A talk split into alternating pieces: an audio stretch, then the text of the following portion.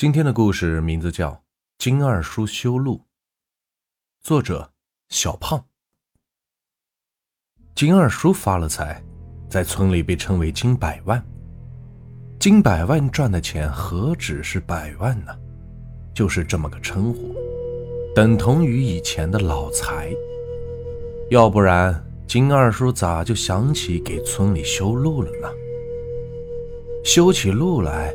那土石都跟流水似的，乌泱泱的工人，哪里不是钱？村里人啧啧有声，真是个财主嘞。其实，金二叔是吃过大苦的人。七八岁的时候，爷爷奶奶病死了，没钱治病，临终时瘦得跟皮包骨头似的，叹着气走的。爷爷的眼睛都没闭上。是担心他儿孙怎么过这贫苦的一生。金二叔的爹是出了名的闷葫芦，身子骨又弱，家里全靠他娘的一副倔脾气撑着，没少和村里人吵架。后来，金二叔长大了些，进了城里打工，他见了城里的摩天大楼，车水马龙，才知道。自己那个大山里的家乡是多么的闭塞，金二叔暗自咬牙，一定要在这里扎下根，接出爹娘来享享福，不为别的，就为将来看病能方便些。他总忘不了爷爷奶奶病的时候，抖着布满青筋的手，打开一个小纸包，里面是几颗圆圆的白药片。舍不得多吃，掰开两半，留着半片下次吃。那也不是什么仙丹妙药，在城里，只是几毛钱一大包的止疼片。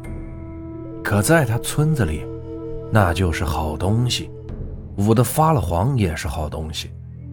就其根本，除了穷，更大的原因就是因为闭塞。再后来。年轻的金二叔吃了苦，下了力气，在一家灯泡厂里扎下了根。没几年，灯泡厂的效益不好了，金二叔自告奋勇地去跑门路，引进了一条做芯片的生产线。没想到后来竟成了厂里的盈利主力。金二叔得了重用，也娶了老板的闺女当媳妇儿。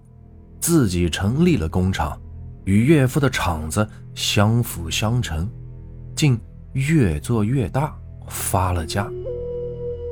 金二叔的爹娘真跟儿子进城享了福，村里人对待金老爷和金老太的态度也大不相同了。夸奖和羡慕的话，那像是自来水的水龙头一样，说上多久都不停。村里人得了金家这门城里的远亲，心里也有了依仗，来来往往的吃和住，只是一句话的事儿。可再后来，金老爷和金老太年纪大了，想念起小村子的安静的生活来，便搬回了村里去居住。村里人再去城里，少不得金二叔的媳妇招呼着。没几年，金二嫂烦了，借着陪儿子读书去了外省，金二叔就雇了个司机招呼这些乡里乡亲的人。如今，金二叔已经是近五十岁的人了，回去看爹娘，山路难行，他就想着和他爹商量着，要不给村里修条路吧，人人进出也都方便些。有路就有出路，人人都能致富，也不枉他们金家世代住在这片土地上。钱不花，也就只是一堆数字。修路也是给儿孙积德的好事。金二叔要修路的消息一出，整个村子全都沸腾了起来。平时安静的小村庄里，忽然间热闹起来。人们走路都急匆匆的，连七八十岁的老人都有了精气神儿。金家的门槛进进出出，快要被踏平了。路从哪里开，从哪里过，用了谁家的地，冲了谁家的门，一时间闹嚷嚷的没了主意。金二叔生意场上也没遇到过这么繁杂的事情，一个头两个大呀。一个月下来，这事儿还没个定论。金二叔的爹娘不知是不是受不了吵闹。整日喊着头疼，大半时间都是躺着。远在外省的金二嫂也打过电话来说：“娘俩个接连着生病，你这个当爹的还不赶紧过来看看？”金二叔满腹心事，趁着夜里安静，沿着小村慢慢的走。没多久，周围起了雾，雾气里凝出了个水滴。打湿了金二叔的衣裳，冷飕飕的难受。金二叔迷迷糊糊的想着该回家了，回去晚了，爷爷奶奶要担心，他娘要骂的。正想着，眼前一座青砖瓦房，门口相互扶着的，可不正是他的爷爷和奶奶吗？金二叔心里高兴，便跑了起来。身子是轻飘飘的，他低头看看自己，穿着花棉袄，小手小脚的，才几岁的模样。到了门口，他扑进金爷爷的怀里撒娇，金奶奶在一旁看着，摸摸他的头发，便笑了起来，一咧嘴，两道血河流了下来，落地有声。金二叔顺着血流的方向。往下一看，奶奶胸口上有好大的一个洞，露出半尺长的钉子尖儿。金二叔从爷爷怀里跳下来，想着得去给奶奶找药吃，便被爷爷拉住了手。他抬头往上看，爷爷也是胸前半尺钉尖儿，对他摇摇头说：“儿孙，没用的，爷爷带你去看看。”你就知道是怎么回事了。爷孙俩牵着手往前一步，就到了一扇门前。金二叔学着爷爷的样子，把头往前伸，穿过了门板，见到了屋子里的情形。是村长家的礼物。村长媳妇儿盘腿坐着，村长坐在小桌前喝酒。一口酒下去，村长吧嗒着嘴，脸上便露出了得意的神情。那老金不识时务，如今被闹得头大。这村里一亩三分地，我就是皇帝老子。他要是不把我孝敬足了，我不出面，这路就让他修不成。嘿嘿嘿。金二叔被爷爷拉着，探进了另一扇门里，里面是村里王叔王婶的家。老两口和光棍儿子凑在一起，王婶狠狠地拍了一下大腿，骂道：“那金老二算个屁呀！发了财不说分给村里人，搞啥修路？还不是想挣个好名声？咱儿子四十多了。”娶不上媳妇，盖不上房，咋不见他来帮忙？咱家要路没用，就要房。想从我门前过，就得给咱家盖上大瓦房。听说那修路要用不少的石头和沙子，也不差咱家这一点。不给盖，我骂他祖宗十八代！呸！金二叔听的是怒火冲头。他抬头看看爷爷，金爷爷一脸的苦笑，拉着他又进了一扇门。金二叔不知进了多少扇门，都是村里的人家。平日里见惯了他们笑脸相迎的模样，冷不防见了被人时的咒骂。金二叔竟不知村里的人如此恨他，就连慈祥的张奶奶也坐在炕头狠狠地嘟囔：“说白，和金家是一场邻居。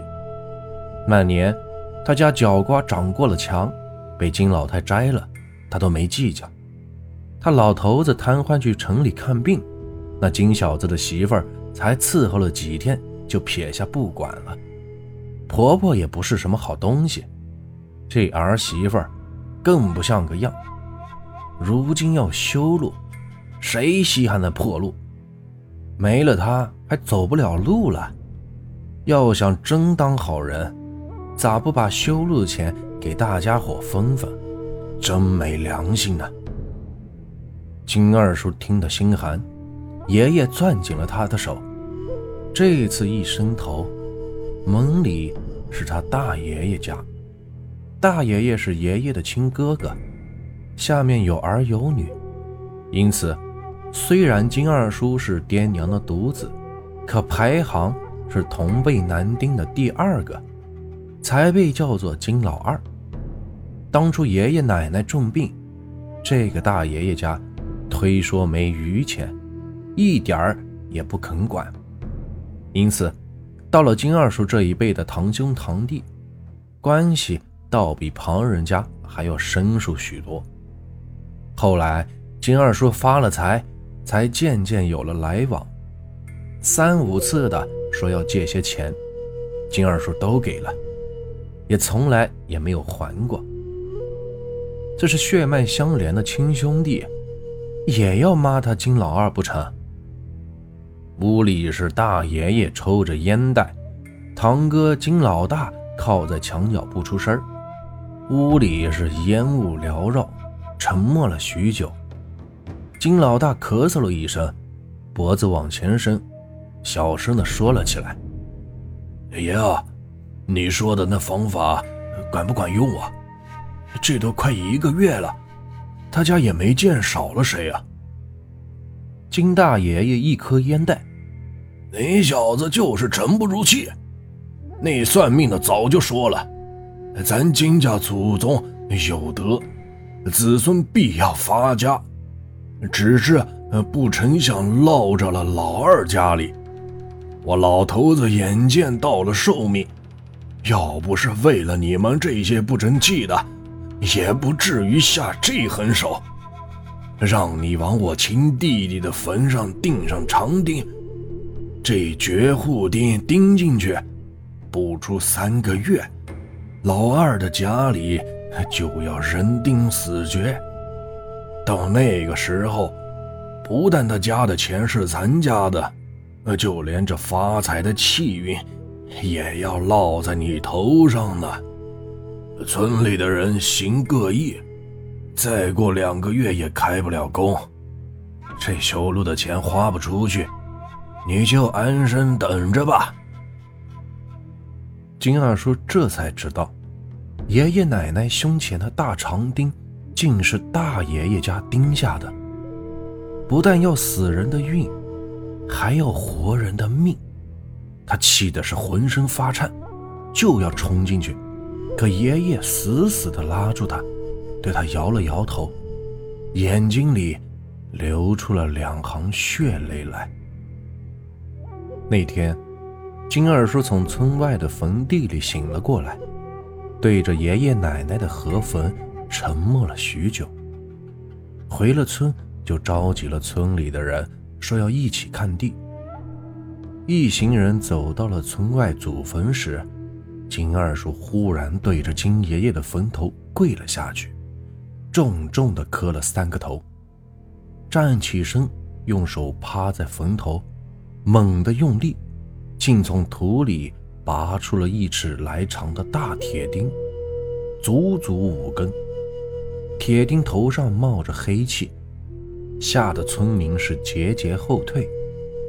金二叔冷冷地看向一众乡亲：“我金老二无德无能，不能让祖宗安生，竟还妄想修路博取名声，是我大错。这里。”我金老二给众乡亲父老赔不是，从今后，我金老二全家搬离此村，永世不归。再不做各位的眼中钉、肉中刺。金二叔说到做到，当天下午就来了搬家的人。不但金老爷老两口搬了家，连金爷爷和金奶奶的坟地也搬了家。村里人看着车子开走后留下的烟尘，面面相觑。路路不修了。这金老二闹嚷嚷这些天，说跑就跑了，真是一家子丧良心的，该天打雷劈！村里人骂得更狠了，可惜金二叔听不到，纵使是听到了，他也不在乎了。这个故事啊，就结束了。如果你们喜欢我的故事，别忘了订阅、收藏和关注我。接下来会有更多有趣的故事，感谢你们的收听。